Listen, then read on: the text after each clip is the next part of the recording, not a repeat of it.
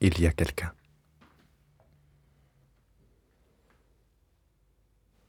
J'ouvre la porte et je sais qu'il y a quelqu'un. Je m'en doutais. Déjà depuis quelques jours. Depuis quelques jours déjà, je sentais sa présence.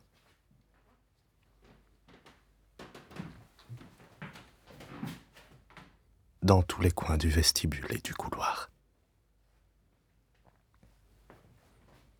Dans tous les recoins de ma chambre à coucher. Et dans l'armoire.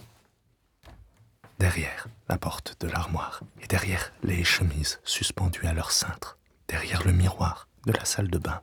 Sous la lunette des WC dans les WC. Dans le placard de la cuisine.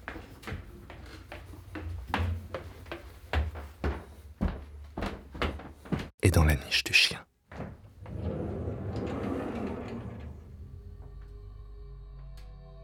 Il y a quelqu'un, sens. Dans le noir du vestibule. Dans les coins noirs du salon.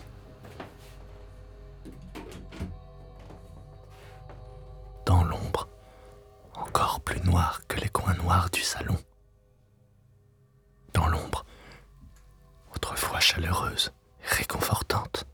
Commissures de ma chambre à coucher.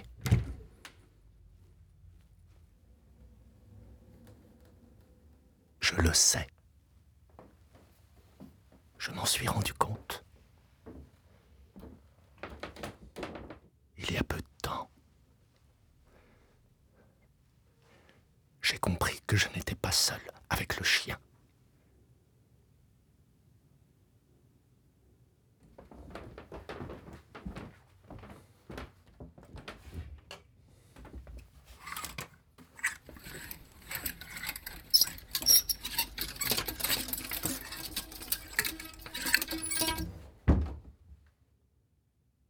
qu'il y avait quelqu'un d'autre chez moi, dans ma maison. Quelqu'un qui déplaçait des choses. Des choses qui avaient toujours été à leur place, toujours à leur même place. Toujours, je les avais disposées selon les mêmes repères. Repères qui me venaient de temps immémoriaux où WC, chemise et chien se trouvaient déjà à la même place. Le lieu. Leur lieu depuis l'origine. Toujours la même chemise suspendue au même cintre depuis la création du monde. Toujours le même chien depuis le jardin de Dieu. Jardin où ma maison se tenait déjà debout sur ses fondations, avec la lunette des WC relevée, les repas solitaires, fondamentaux, en conserve, cassoulet, petits salés et raviolis à bas coût, méticuleusement empilés dans le placard de l'éternelle cuisine, où l'éternelle ampoule à incandescence grésille à intervalles réguliers et fait de drôles de reflets sur les gouttes d'eau autour de la bonde de l'évier.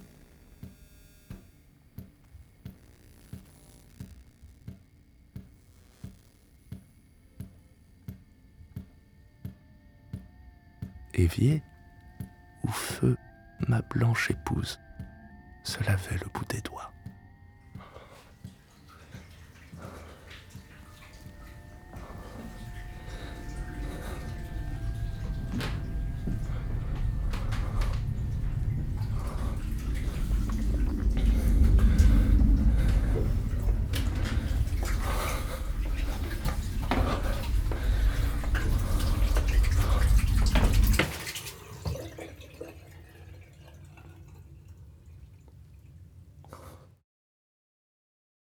J'ai pris mes dispositions.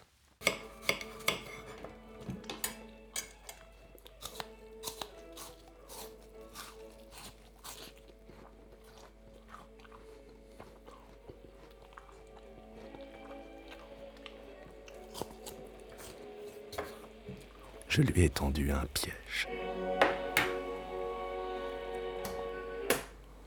J'ai, avec un infini détail, remis dans leurs axes initiaux tous les objets, les petites choses qu'il avait déplacées. J'ai même reproduit les accros qui, depuis la nuit des temps, faisaient le charme de ma maison. Un ébrèchement caractéristique du carrelage de ma salle de bain. Une égratignure qui depuis toujours inquiétait le vernis appliqué au placard de la cuisine. Tout ça pour être sûr, pour être certain qu'il existe quelqu'un d'autre que moi, chez moi. Pour avoir la preuve concrète et matérielle et indéniable, la preuve qui m'empêchera de me lier pieds et poings à l'idée que je suis fou. Car je suis certain qu'il m'épie, surveille ce que je chie et ce que je mange, contrôle la température de mes draps et opère des relevés sur les traces de merde que je laisse à l'arrière de mes caleçons. Il y a quelqu'un chez moi, j'en ai la preuve. Le tapis de douche a été déplacé, la gamelle du chien aussi. Il a déboutonné mes chemises, interverti mes boîtes de conserve autrefois empilées par genre, et appliqué une nouvelle couche de vernis au placard que j'avais sciemment égratigné.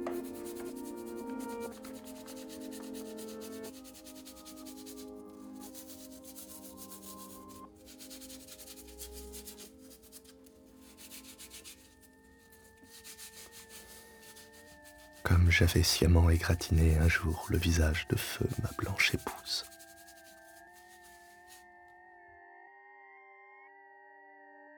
Nous étions assis dans la cuisine, elle et moi, et le chien.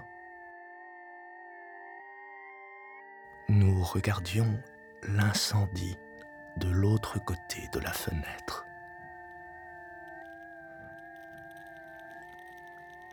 Le feu était sur la mer.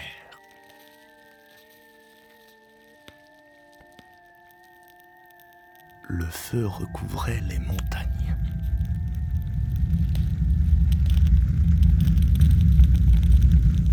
Tout brûlait. Et moi et ma blanche épouse et le chien, tous trois symptomatiquement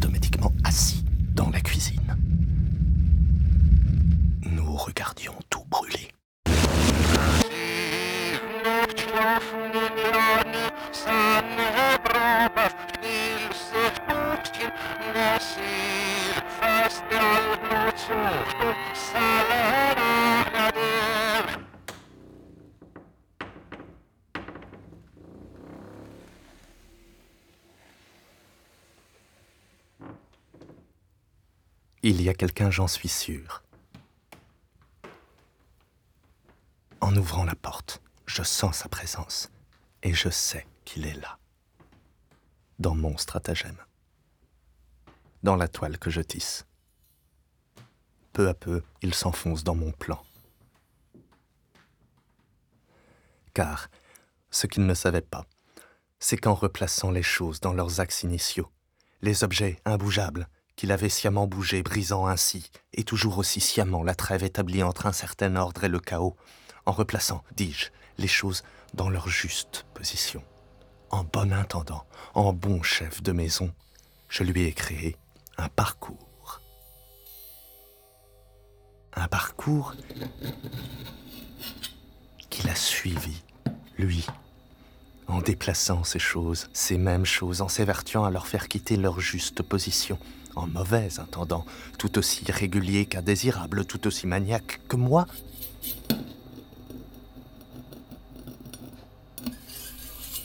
Il s'est enlisé dans mes sables. Et dans le labyrinthe que je lui ai construit, et dans sa frénésie désorganisatrice et porteuse de chaos, il est tombé dans mon dernier piège.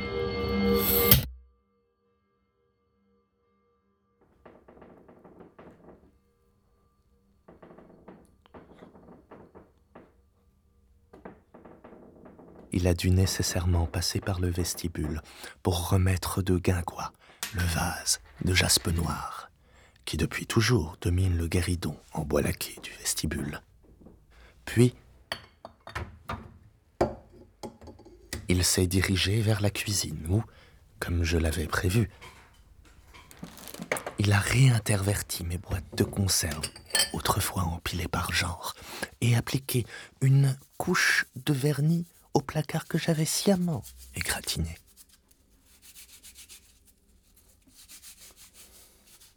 comme j'avais sciemment égratigné un jour le blanc visage de mon épouse. Nous étions assis dans le salon, elle et moi et le chien. Nous regardions la télévision.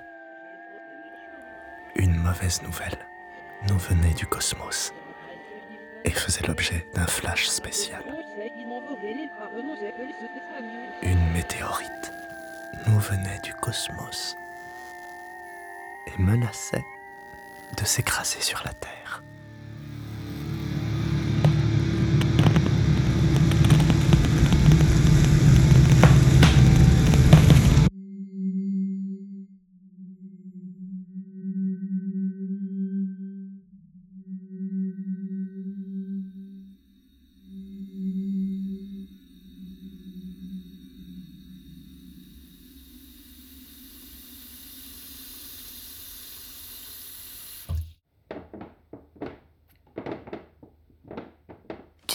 La cuisine pour le couloir. Il s'est ensuite introduit dans ma chambre, autrefois conjugale, où, comme je l'avais prévu, il a déboutonné mes chemises et mis à bas leur cintre, pour ensuite, et en toute logique, quitter ma chambre, autrefois conjugale, autrefois pleine de l'âcreté des odeurs conjugales.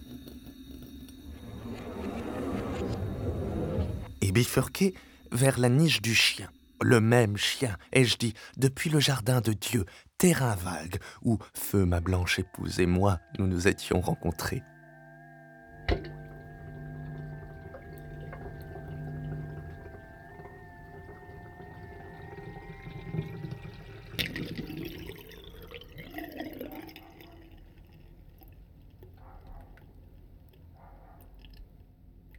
Je ne sais pas ce qu'il est advenu de la météorite. Je ne sais pas ce qu'il reste du monde. Je sais seulement que le bien-être du chien et le bon ordre de la maison sont devenus, depuis le départ prématuré de mon épouse, depuis les débuts de l'incendie sur la Terre, mes seules priorités. Les seules occupations qui m'ont empêché d'être, à l'instar de ma blanche épouse, consumée par le feu.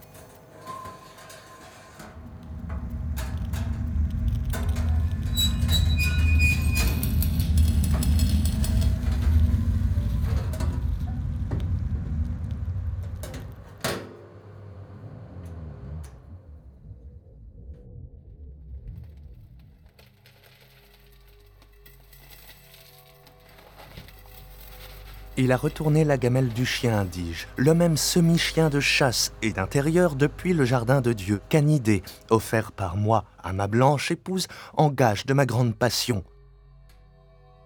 Mon clébard. Il y a quelqu'un qui a retourné sa gamelle. Et dans le labyrinthe que je lui ai construit, et dans sa frénésie désorganisatrice et véhiculeuse de chaos, il est tombé dans mon dernier piège.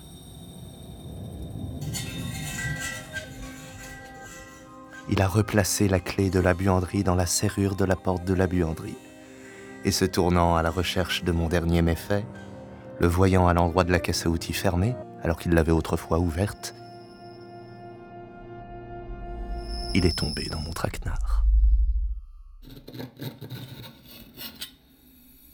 Qui maintenant le retient prisonnier.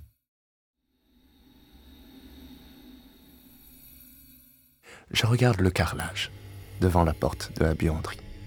Le carrelage jaune et orthonormé du couloir qui mène à la porte de la buanderie.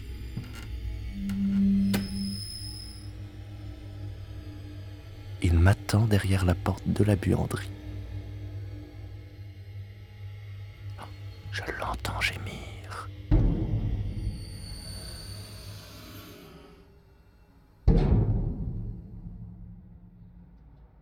ma blanche épouse aurait été si fière de moi, elle qui maintenant danse avec les météores.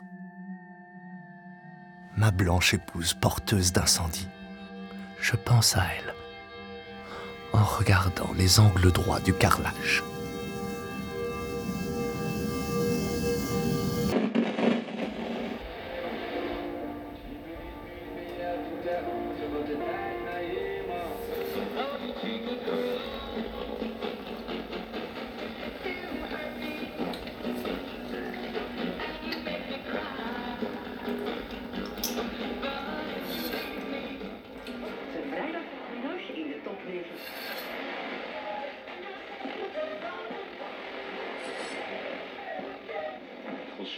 De du vélo.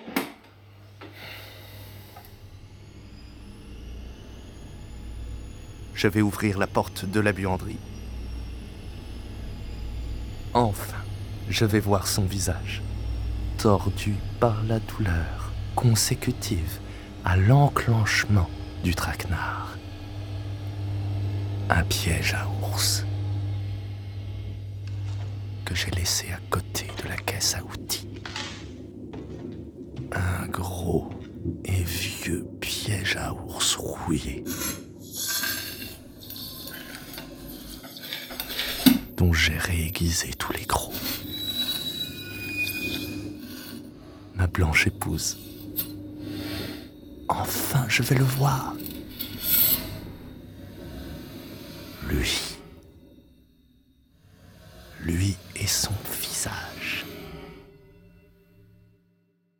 Un contre-jour sublime.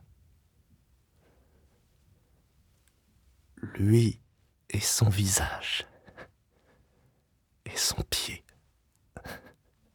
Son pied exsangue, coincé dans le piège à ours. La cuisse en sang. Suite à la déchirure par les gros réaiguisés du piège à ours de ses muscles adducteurs. La cuisse en sang, oui l'ensemble de mon être en proie à une hémorragie consécutive à la perforation de mon artère fémorale.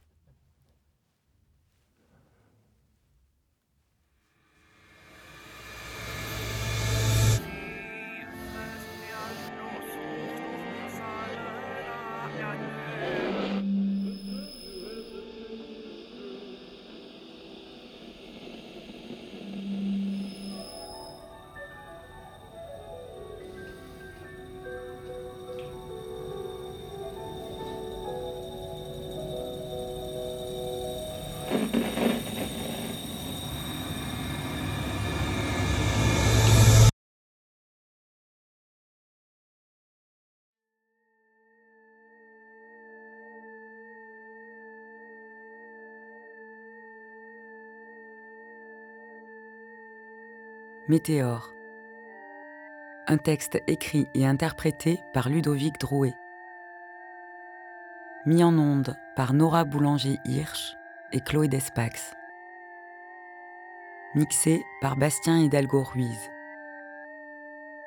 En coproduction avec Radio Panique. Accompagné par l'atelier de création sonore radiophonique et soutenu par le Fonds d'aide à la création radiophonique de la Fédération Wallonie-Bruxelles.